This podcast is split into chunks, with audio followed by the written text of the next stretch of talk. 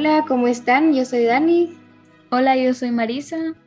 Hola, yo soy Lisa y el tema de este podcast es la importancia de descansar. Todos sabemos lo importante que es mantenerse físicamente sanos para disfrutar de la mejor calidad de vida posible. Hábitos como hacer ejercicio de manera regular o comer sano, pues deberían formar parte de la vida de todas las personas preocupadas por mejorar su bienestar. Sin embargo, muy a menudo se nos olvida el tercer pilar de la vida sana, que es el descanso. Es cierto, yo creo que lo pasamos por alto muchas veces y es que como sabemos, una vida sana no puede ser entendida sin las suficientes horas de sueño de calidad. Numerosos estudios muestran los devastadores efectos que puede tener la falta de descanso, tanto en el cuerpo como en la mente de una persona. Por lo que si te preocupa maximizar tu felicidad, es fundamental que apenas cómo afecta la falta de sueño a tu cuerpo y cómo combatirla. Sí, muchas personas creen que el peor efecto de la falta de sueño es sentirse de bajón a lo largo del día. Y pues como este no parece un problema muy grave para nosotros, es común que sacrifiquemos ese descanso y durmamos menos de ocho horas al día, por ejemplo. A veces este tiempo se ve reducido a tan solo cinco o seis horas diarias.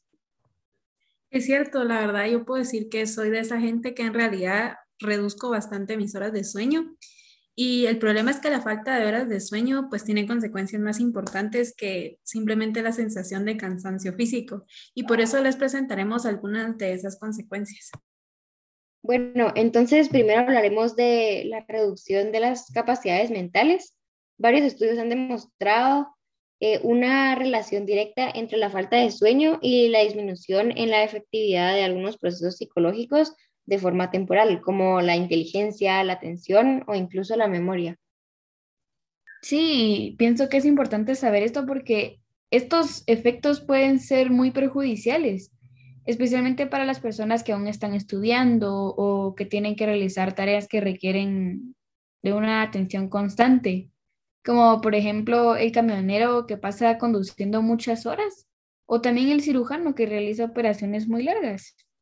Además, por otra parte, debido a que el cansancio está pues estrechamente relacionado con la formación de nuevos recuerdos, la falta de sueño puede pues impedir y dificultar el aprendizaje de nueva información. Algunos estudios incluso han relacionado dormir pocas horas con enfermedades degenerativas como el Alzheimer. Bueno, y luego también podemos pensar en las consecuencias en problemas de salud, porque bueno, la falta de sueño no solo afecta las capacidades mentales de forma negativa, según muchas investigaciones, dormir pocas horas aumenta de manera significativa el sufrir el, riesgo de varias enfermedades. De hecho, cerca del 90% de las personas con insomnio severo presentan también algún tipo de problema de salud grave.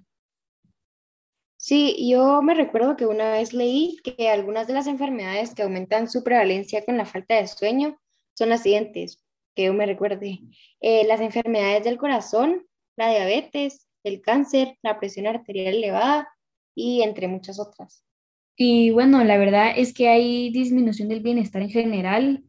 Por ejemplo, dormir poco está relacionado con un aumento del cortisol, esta sustancia conocida como la hormona del estrés, que también está involucrada en problemas de salud de todo tipo, incluido el sobrepeso y la obesidad.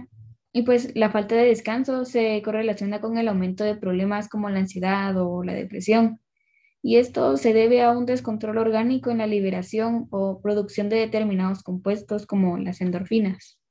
Y bueno, ahora que pues ya les dijimos, les dijimos un poco de todo lo malo, pues eh, se estarán preguntando, pues entonces, ¿cómo mejoramos la calidad de nuestras horas de sueño? Y algunas de las claves más importantes son las siguientes.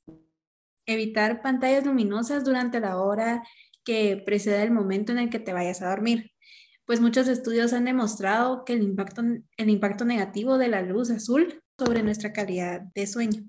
Luego, aunque algo obvio, pues está dormir el tiempo necesario, ¿verdad?